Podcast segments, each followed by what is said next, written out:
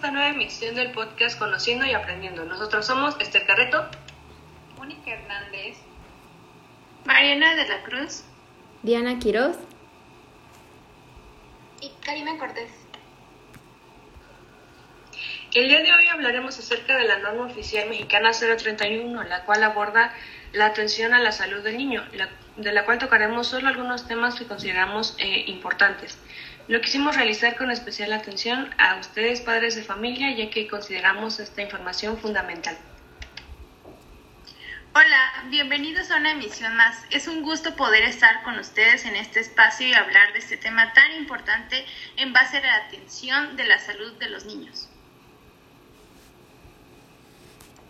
Creemos que es primordial tener el conocimiento acerca de la salud y alimentación, ya que es importante para prevenir distintas enfermedades a los niños y que tengan una mejor calidad de vida. Los temas que trataremos en esta emisión son enfermedades respiratorias agudas, el control de nutrición, desarrollo y crecimiento y capacitación, participación comunitaria e información a la población.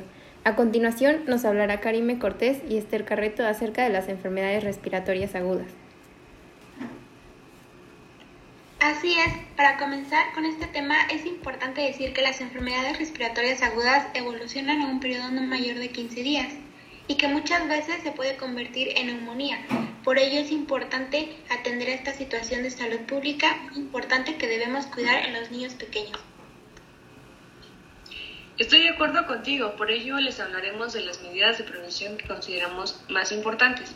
La primera es vigilar y orientar una alimentación adecuada, un aporte adecuado de líquidos, frutas y verduras amarillas o anaranjadas. Hablaremos acerca de este tema más adelante. Evitar fumar cerca de los niños, evitar cambios bruscos de temperatura, abrigar a, los niños en épocas de frío, evitar la aglomeración de personas para disminuir su transmisión y además es fundamental brindar una lactancia exclusiva los primeros seis meses de vida y aplicar las vacunas que correspondan y estén señaladas en la cartilla de vacunación oficial.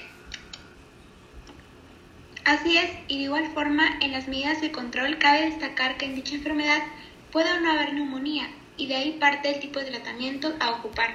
Por ejemplo, en el cuadro clínico de infección respiratoria aguda sin neumonía puede haber varios síntomas como estornudos, obstrucción nasal, enrojecimiento de la faringe, dolor faringio, fiebre, congestión nasal, sinusitis, entre otras enfermedades incluyendo la bronquitis.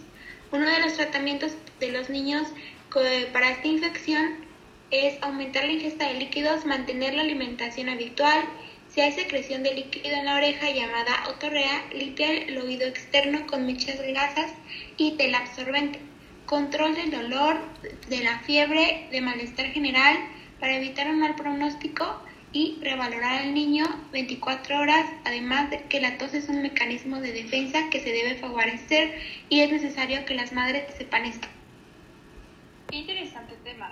Para todo ello y poder prevenirlo, es de suma importancia el control de la nutrición, crecimiento y desarrollo. En esta ocasión, Mariana Monserrat nos hablará de ello. Un gusto hablarles de este tema, el cual personalmente considero es de vital importancia poner cuidado, sobre todo en los pequeños, ya que influye en etapas futuras. La educación nutricional es un aspecto de mucha importancia que también mencionando es uno de los objetivos de este episodio hacia ustedes como padres de familia. Para comenzar una recomendación, es darse el tiempo para informarse en orientaciones que busquen la prevención de enfermedades en los niños, sin olvidar que la alimentación en el embarazo es de suma importancia.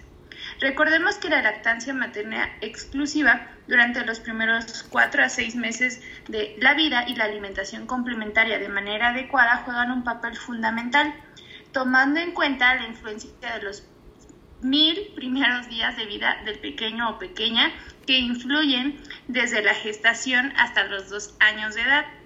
Como un comentario extra, también según estudios, la ventana inmunológica se puede modificar en un periodo, periodo de la primera y segunda semana del parto. Para finalizar, por mi parte, quiero recalcar que el área de nutrición tiene una gran responsabilidad en cuanto a brindar una orientación a los responsables y al niño que le implementan los alimentos locales en forma completa, variada, suficiente, inocua, equilibrada y adecuada. Vaya, que este es un aspecto muy relevante que no se debe descuidar y sobre todo recordar siempre eh, va a ser un especialista en el área. Ahora para finalizar, Mónica Hernández y Diana Quiroz nos hablarán acerca del tema capacitación, participación comunitaria e información a la población. Muchas gracias por las palabras, Esther. Como lo comentaba, iremos cerrando esta transmisión con unos consejos. En primer lugar, es necesario que se sepa que todo el personal debe preservar la salud de sus pequeños, con acciones como las siguientes. Por ejemplo, deben proporcionarles medidas preventivas para evitar que sus pequeños se enfermen.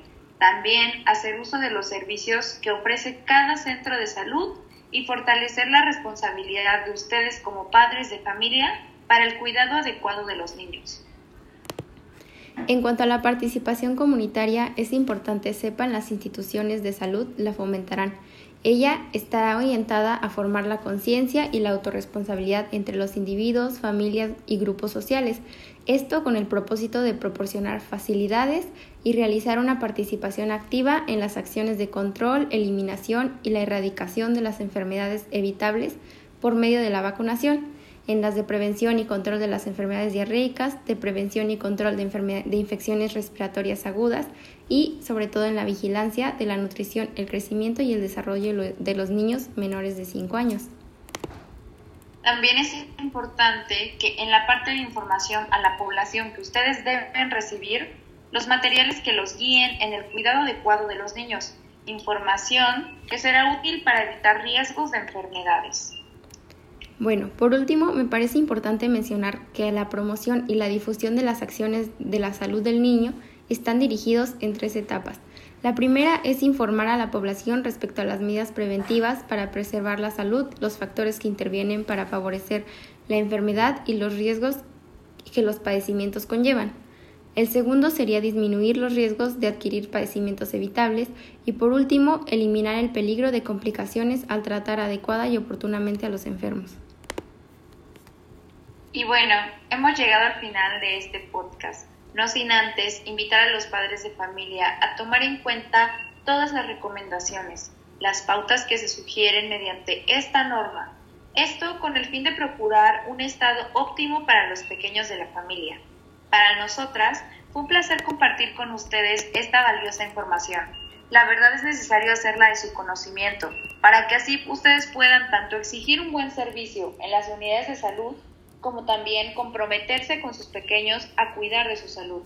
Esperamos que haya sido de su agrado y como cada martes, la próxima semana estaremos compartiendo otro podcast con un tema igual de interesante. Gracias por sintonizarnos.